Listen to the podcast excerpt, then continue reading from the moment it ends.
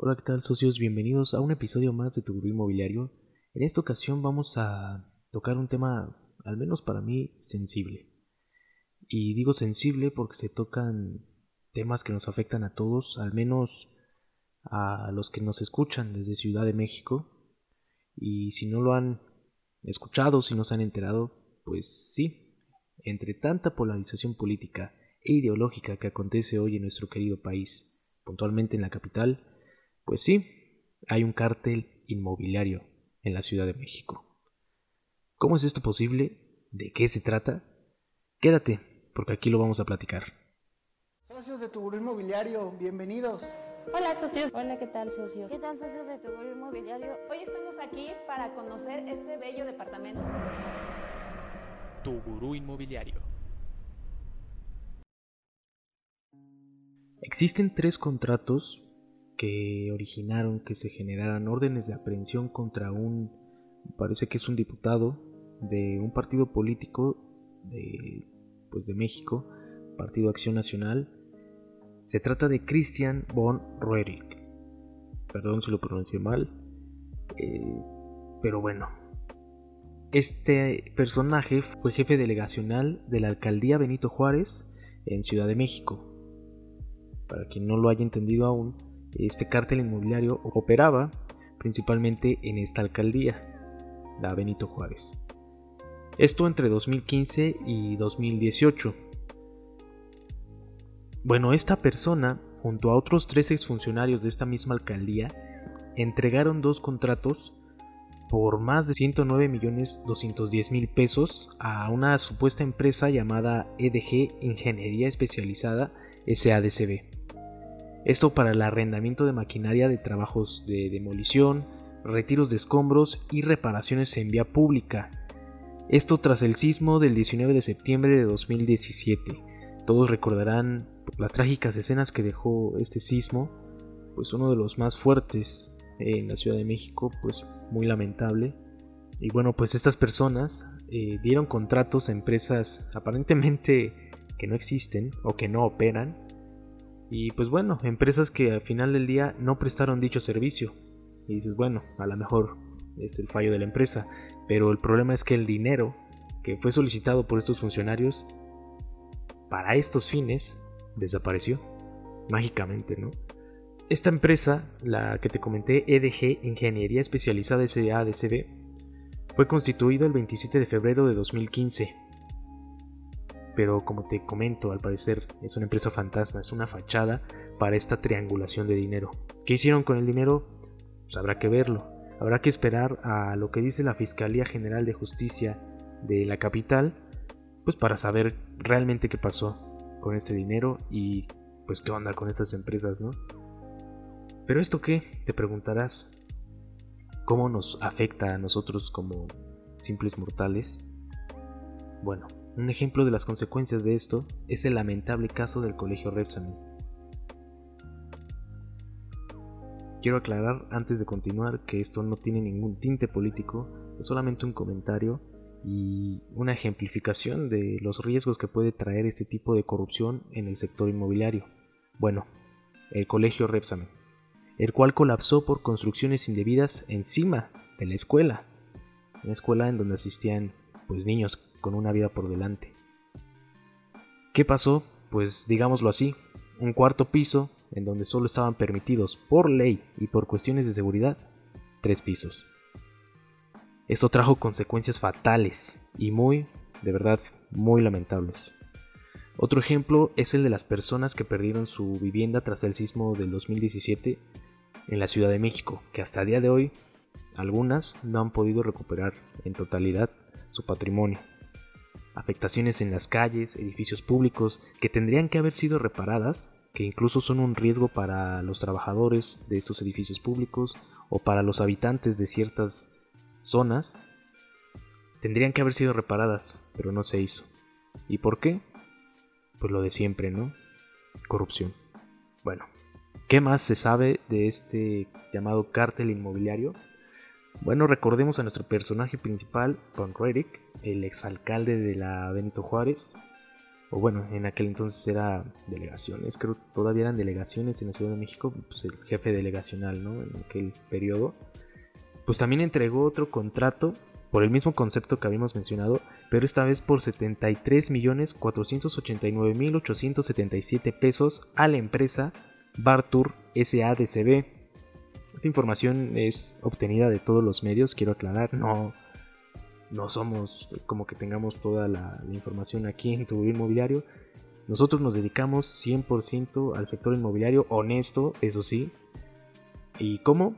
Bueno, pues podemos ayudarte a encontrar un departamento en renta, podemos ayudarte a vender o rentar tu propio departamento para que así puedas generar un ingreso y también te podemos apoyar en la administración de inmuebles si es que pues, de repente tienes varios, estás manejando varios inmuebles, eres asesor inmobiliario y necesitas pues una manita en la publicidad o en los trámites, pues para eso estamos nosotros, te podemos ayudar. Pero eso sí, ¿eh?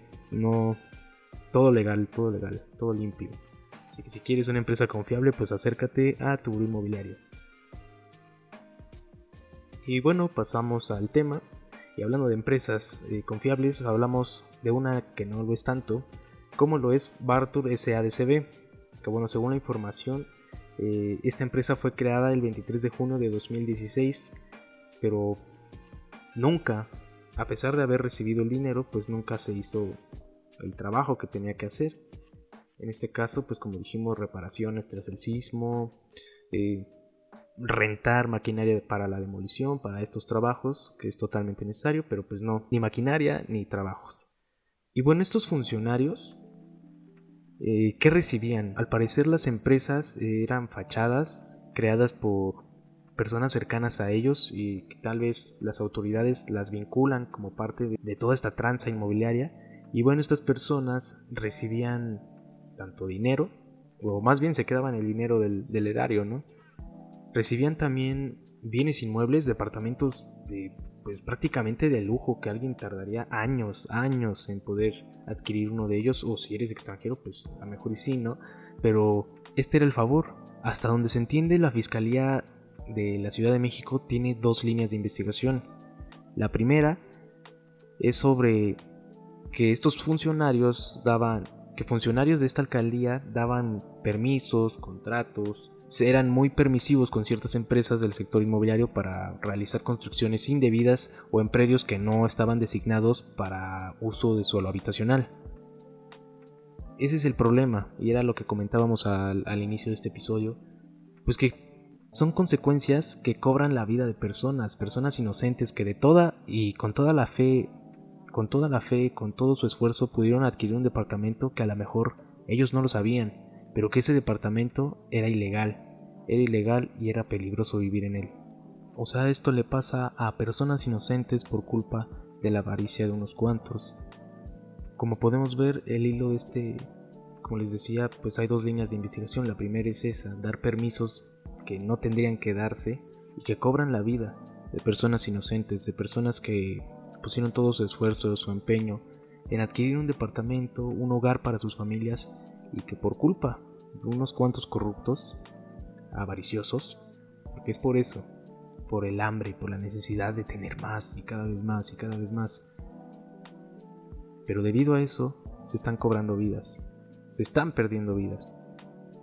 Y lo peor de todo, y en muchos casos, lamentablemente, hay impunidad. No hay castigo para los verdaderos culpables de esto. Y lo peor de todo también es que pues se empieza a hacer un juego político, ya no por una causa social que dices, bueno, es, se están perdiendo vidas, no, sino que se utiliza como método de campaña para los partidos políticos. Y pues bueno, esto lo hablo desde un ciudadano más, no desde una postura política, ideológica, sino de consecuencias reales. Lo vuelvo a repetir, se están perdiendo vidas. Y bueno, la otra cuestión y la otra línea de investigación de esta Fiscalía Capitalina, pues es la que estábamos comentando, donde están involucrados estos personajes, el ex jefe delegacional de la Benito Juárez, que prácticamente pues es una especie de lavado de dinero en donde se hacían favores mutuos y a cambio de bienes pues en billete, en efectivo y en bienes inmuebles. Como podemos ver, el hilo de este llamado cártel inmobiliario es muy, muy extenso. Y solo queda esperar el resultado de las investigaciones de la Fiscalía Capitalina, aunque por ahí había escuchado que se quería mandar también o la intervención de la Fiscalía de la República. Pero bueno, hay que esperar a que las autoridades sean quienes descubran qué personajes están involucrados en todo este relajo, en toda esta ola de corrupción, en todo esto en todo este negocio.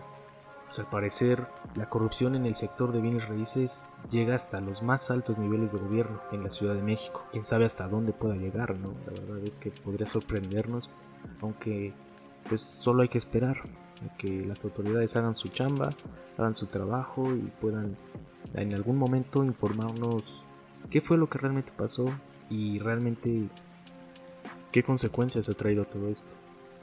Pero yo me pregunto, ¿Hasta cuándo van a seguir cobrándose víctimas inocentes? Por la negligencia y la indolencia de unos cuantos. Personalmente creo que esto es totalmente injusto. No, no estoy de acuerdo con que se pongan en riesgo vidas humanas debido a la corrupción de los funcionarios, de algún político. Y vuelvo a repetir, no es un tema de hay que votar por tal o hay que votar por aquel o es que este es menos peor que el otro. No, yo creo que deberíamos de verlo como ciudadanos y como, más que como ciudadanos, como personas.